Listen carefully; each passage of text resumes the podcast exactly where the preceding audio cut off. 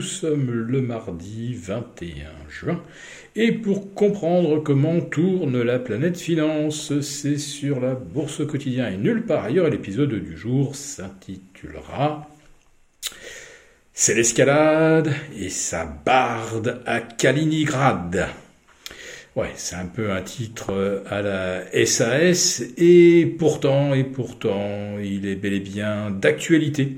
En effet, la Lituanie, l'imaginer, inspirée euh, par le désir de bien se faire voir de l'OTAN, de Washington et probablement d'Ursula von der Leyen, euh, la Lituanie vient donc d'instaurer un blocus routier et chemin de fer également euh, entre la Biélorussie et l'enclave russe de Kaliningrad. Alors pour ceux qui auraient un petit peu manqué quelques cours sur le démantèlement de l'Allemagne après la Seconde Guerre mondiale, eh bien, Kaliningrad, c'était un grand port employé par les nazis et euh, qui est revenu euh, aux Russes euh, lors du partage de l'Allemagne en quatre zones, juste après donc l'armistice de, de 45.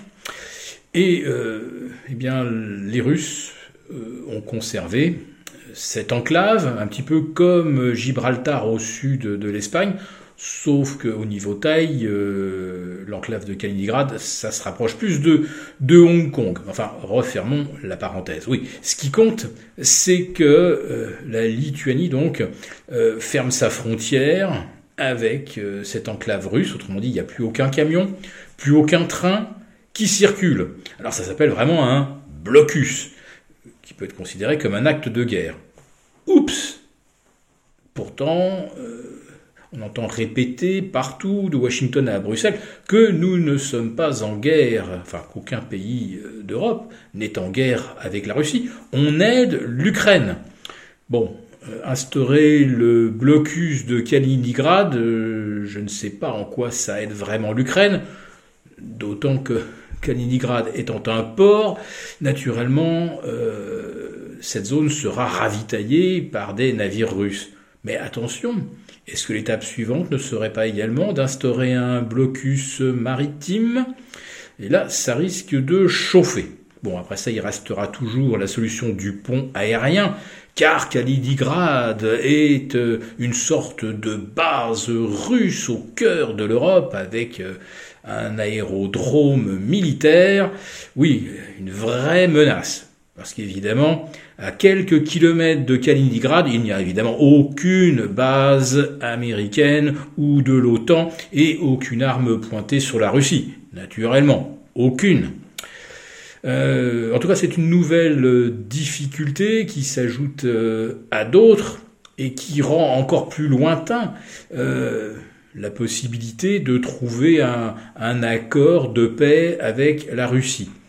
Mais qui croit encore euh, que l'Europe ou les États-Unis cherchent une voie vers la paix avec la Russie, puisqu'il est tellement plus lucratif d'entretenir cette, guerre qui fait tourner à plein le complexe militaro-industriel occidental.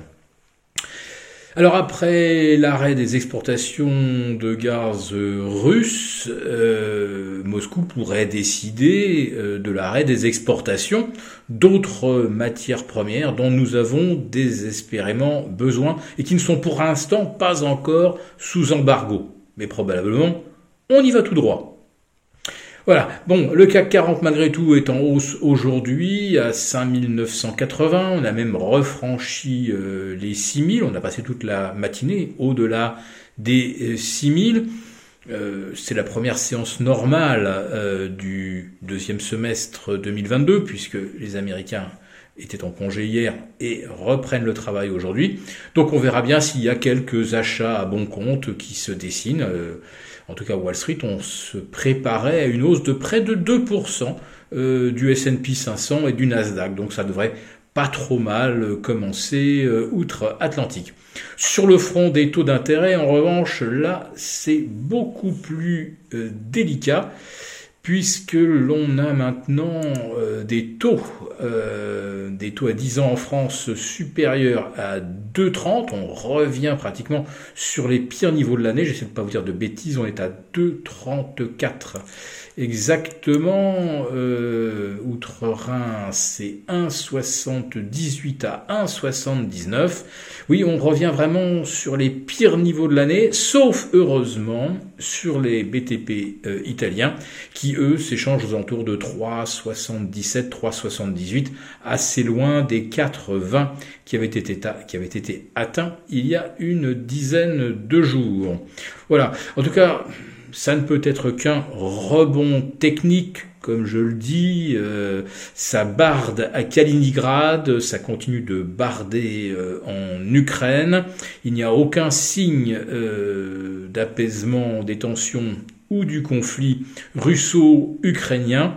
Et euh, du côté des instituts euh, d'analyse économique, on a de plus en plus de signaux euh, pré-récessionnistes aux États-Unis. Et la plupart des experts d'ailleurs anticipent une récession de l'automne 2022 à 2024, il n'y a plus que James Bullard à la fête pour dire que les États-Unis échapperont probablement à la récession, car la Fed est à la manœuvre et va tout faire pour éviter euh, une telle, euh, purge euh, économique au cours des prochains mois.